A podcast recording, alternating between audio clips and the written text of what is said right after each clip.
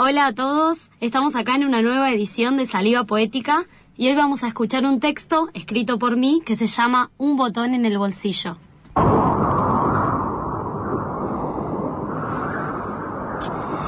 Llevo a pasear un agujero en el corazón como un botón en el bolsillo, indiferente de a ratos y sorpresivo por otros.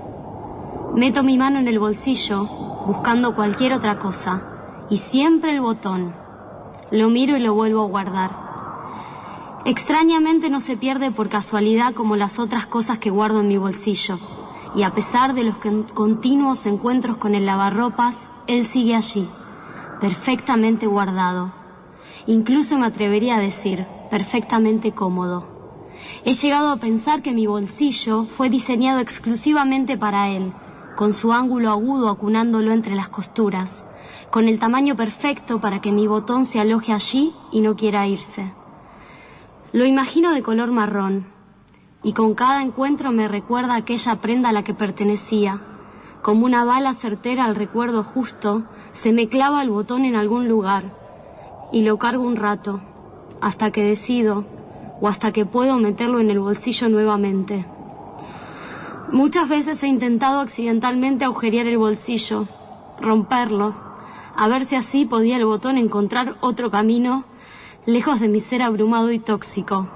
Sí, lamentablemente he llegado a creer que yo soy un problema para el botón, que él merece a alguien mejor que yo, que yo soy la que le está haciendo mal al botón y que quizás debería entregarle todos mis bolsillos de todas mis prendas y enterrarme allí, en algún montículo de ropa, y morir en el mundo donde dominan los botones bala de color marrón.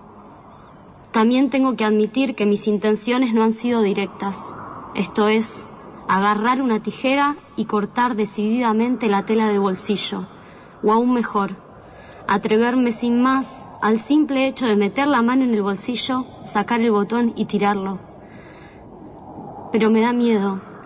Pienso que quizás de esta forma, si en el preciso momento en el que decido arrojar el botón no encuentro cerca un cesto, la vida y la conciencia misma por el medio ambiente me obligaría a guardarlo nuevamente en el bolsillo, hasta caminar y encontrar uno. Esto retrocedería el proceso a días, quizás semanas, quizás una vida. No lo sé. Por eso, me he limitado sencillamente a llenar el bolsillo de cosas, cosas que perturben al botón, cosas que lo camuflen, que hagan del botón bala un objeto insignificante, liviano y sin importancia. Pero yo lo sé, lo conozco y los pío de ratos. Y hay días en los que llego creyendo que mi alma se encuentra despojada de todo alboroto y aparece él, mirándome desde lo más profundo del bolsillo, y mi vida se transforma en un botón que creía haber olvidado y me acuerdo de que yo también lloro.